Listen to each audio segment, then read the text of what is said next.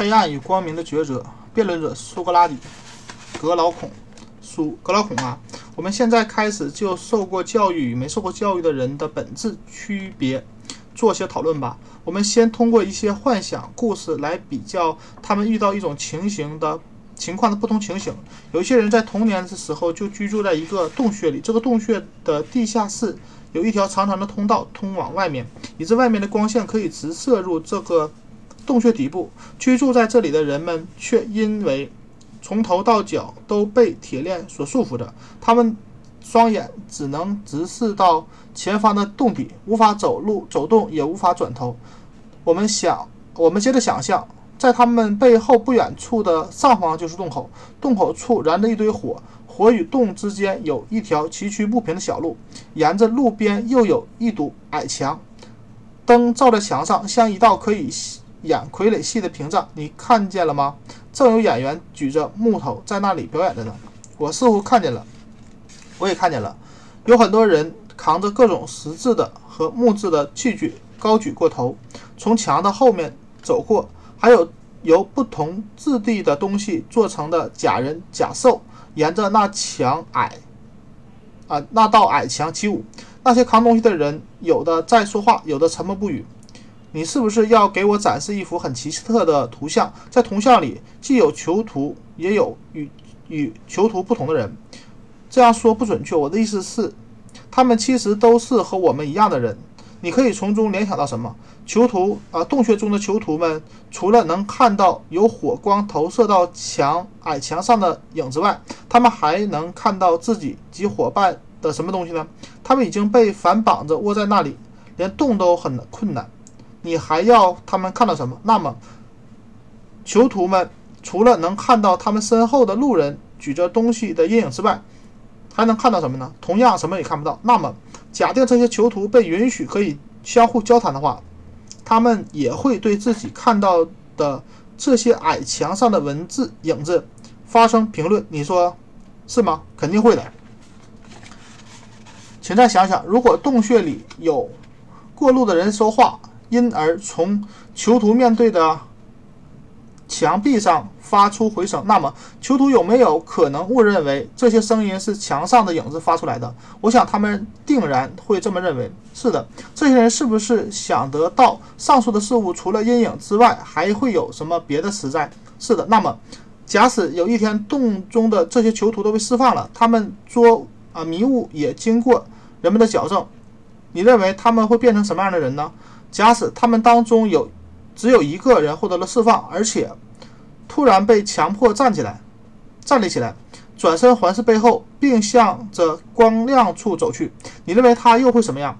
耀眼的光芒会强烈的刺激他的眼睛，使他感到十分的痛苦，而且他再也不能用以前看影子的方式来面对眼前这一幕现实了。如果有人告诉他，在他还没被释放前，从墙上所见到的一切事物都仅仅是虚幻的影子，在眼前现在的事物才叫现实。他将会一步步地走向更加真实的事物，他的视野会变得更加清晰。此情此景，他将如何作答呢？如果告诉他这些真相的人又指着一些正在他面前摇来晃来晃去的东西，叫他说出名称，他会说些什么？他是否会认为他们以前所见的那些影子比现在？展示的在他眼前的事物更加真实呢？我想他会坚持说以前的影子是更真实的。如果他被迫只看到光火火光，他就会让他的眼睛感到很不很不适应。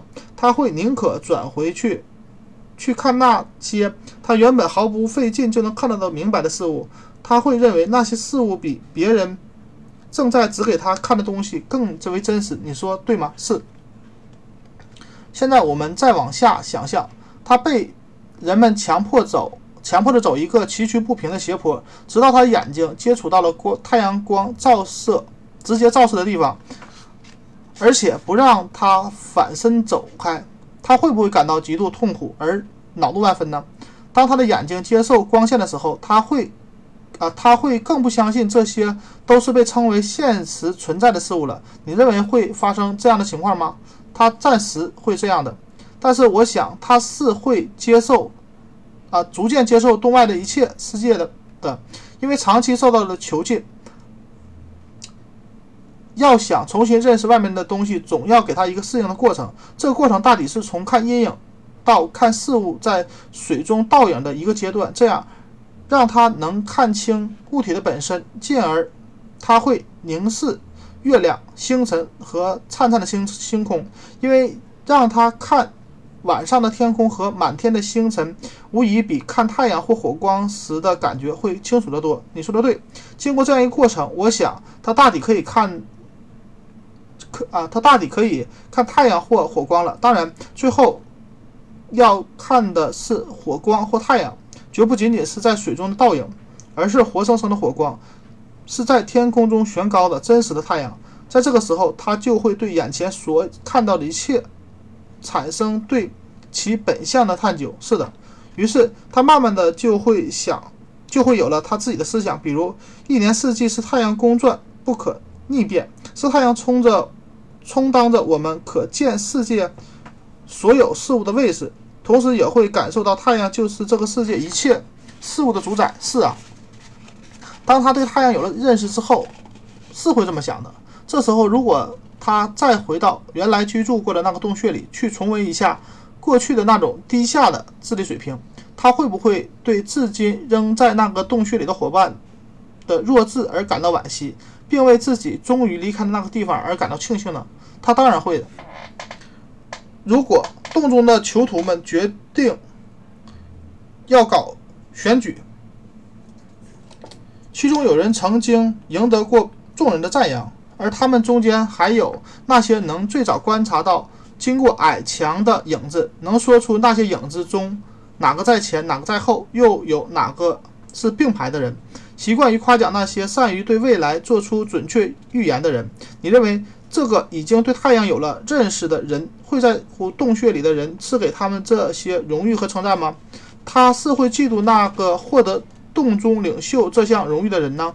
还是正如河马所说：“我甘愿做一个贫穷的主人的奴仆，并且忍受一切苦难，再也不愿意回到洞穴中和原来的囚徒们一样过着无知的生活呢？”我想他会宁愿忍受人世间一切痛苦，也不会再回到那个充满错误理念的地方去，更不愿以囚徒的方式继续生活的。如果他又离开了离。啊！他又突然离开了阳光普照地方，被人强行的拉回他原来的洞穴生活的情况境况，他会不会啊？他会不会眼前充满黑暗，什么也看不见呢？无疑会的。如果这时他的视力仍然十分模糊，还没有恢复到原来在洞中的状态的时候，就要被人拉去参加一个洞中人举办的影像评价的竞赛。他也就是说。他必须去和那些没有离开过洞穴的囚犯们比赛，测试那些在矮墙上经过的影子的写意。他会不会在他的伙伴面前显得很滑稽、很可笑吗？呢？囚徒们会不会认为他出洞走一回，简直是把他自己的眼睛糟蹋了吧？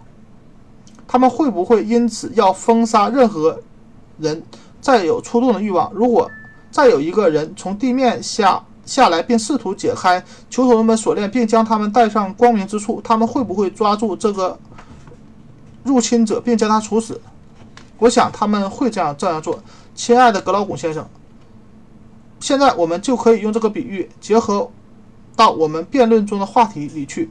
我们姑且把囚徒们。呆着的洞穴看作是一个视觉的世界，那堆火的光芒便是太阳。如果你逼着我总结看法，这个看法正确与否，也许只有诸神才明白。而现在你已经认同了我的解释，那我就说给你听听。其实我也是无奈，举了洞中囚徒向上走的洞穴进入光明世界的过程，以此来理解灵魂上的无知到智慧世界的过程，这样你可能理解我的本意。这里我要重重述我的观点：真正属于可知的世界，往往是在最后才出现的。要实现这个目标，就必须付出巨大的努力。当美的事物被发现的时候，人们会认为它就是光明的父母。可在可知的世界中，它本身就扮演着未来的神明的角色，因此也可以说是智慧世界中真理和理性的源泉。所有能在私生活、私人生活或公共关系中出于理智、理性而做做事的人，必定能达到美的理念。就我的理解能力看，我现在同意你的观点，那么你就继续来试着理解一下我下面的观点吧。你可不要听着我的话又感到莫名其妙了。那些已经达到脱俗的境界的人是不会愿意再去做原来无聊的事的，他们的心里只期望自己能够一直保持在巅峰上，或者为了能够达到巅峰而继续努力。如果我的比喻可信的话。那么他们这些愿望应该是没什么可值得奇怪的，你说是吗？是的，我不会奇怪的。再往下说吧，如果一个人从神圣的思维世界里突然堕落到黑暗的世界里，这同样也是没有什么可值得奇怪的。那么假设我们刚才说的那个出过洞穴的人还没适应外面的世界的时候，就他就被强迫站到法庭上去同人家争诉关于正义或正义产。生的事物，或争论影响啊影像所能带给人们的视觉感，你认为那又是一种什么可笑的情景呢？你会感到奇怪吗？这没有什么奇怪的。可是你也知道，你也必须知道，任何具有常识的人都会记得，人的眼睛有两种不同的性质的迷茫。人们还会。呃，一种是从光亮处到黑暗之中，一种是从黑暗处走到光亮处。人们还会相信灵魂实质上和眼睛是一样的。当一个人的灵魂出现迷茫而认为认不清事物时，就不敢妄对不懂的事物加以嘲笑。他会走过去思考一下，询问这个人的灵魂是否刚走出光明，还不习惯黑暗，还是刚从黑暗。走向光明，因白昼的强光而眩晕，于是他会认为拥有一种经验对生活而言是值得庆祝的、庆贺的，而另一种经验对生活而言则是可悲的。如果他真的有意去嘲笑这两种生活的。其中一种情形的话，那么从洞里走向光明的人，则比光明离开光明回到洞穴的那个人更具有充分的嘲笑对方的理由。你说的有道理。如果你又认同我现在的说法，那么我又要说一些顺延式的看法了。一些教育学家的教育方式肯定是错误的，他们认为知识能被植入一个本来没有知识的灵魂中去，就像可以把人的视力植入到失明的眼睛中一样。你说荒诞吗？是有这样的教育家。我们现在已经争论吸纳知呃吸收知识是每一个灵魂里都能具备的一种能力。但每个人学习的器官就像人的眼睛，在整个身体不转动的情况下，他的眼睛无法辨认辨别出什么是黑暗，什么是光明。眼睛作为吸收知识的一种工具，它的真正功能就是让人从一个游离于幻觉的世界转入一个确实存在的世界。眼睛能看到世界中最光明的事物，也就是我们所说的美意或是善者吧？是的，你说会不会有一种能以最简便、最快捷的方式来引起人的灵魂转变的技巧呢？它并不需要人的灵魂去改变其视力，而是灵魂早已存在于视力中，它却，但它却能不能正确的把握方向，并且正在背离真正应该看到的方向，因而。使得它要努力改变自然发生的方向，这种可能性是存在的。所以说，人的灵魂之美德好像贴近于身体的优点，但身体的优点则并不是身体本来就固有的，而是通过后天的努力训练或习惯养成而移植过去的。但是，心灵上的美德与智慧却具有一种永恒存在的神圣东西，因为眼睛视力的取向不同，它会产出两种。各异的结果，一是变得有益而无害，一是变得有害而无益。不知道你注意到没有？一个有智慧的坏蛋，目光，其目光是很敏锐的，但他灵魂却属于狡诈的小人。他所目及之处，那道光目光无疑十分尖锐。但很遗憾，他们把雪亮的双眼献给了邪恶。他的视力是服于服务于邪恶的，也就是说，他们的视力越好，坏。事也就干得越多，的确如此。如果他们的这项罪恶的灵魂是从儿童时代就已经生成的，那么他们就会毫无道德行负担的去纵欲作恶。这些快感从他们出世时就啊出世时起就一直附着于他们的灵魂上，作为一种诱发他们向黑暗堕落的原动力，使他们无力自拔。他们所谓的灵魂视野始终处于最下层的事物中。如果有一天他们的灵魂被人从这些罪恶中真正的解脱出来，使他原有的灵魂世界扭向了真理的方向，他们看真理就会同样具有十分敏锐的视力，就像从洞穴中走出来的那个囚徒一样。有这可能。还有一种可能同样存在，那就是这些那些没有受到过教育、没有受到过真理启迪的人，和那些一一生都在接受教育、知识教育的人，都是没有能力成为一个国家的统治者的。你说的这个结论有什么毛病？我之所以这么说，是因为我认为没接受过教育的人是不可不能理性的将他们一切行为，无论是为公的还是为私的。明确在一个可行的目标上。对于那些一生都在享受知识教育的人来说，他们也不行，因为他们自以为很了不起的，认为自己已经居住在极乐世界里了。如果没有人去鞭打他们，他们会比任何人都懒得行动。非常正确。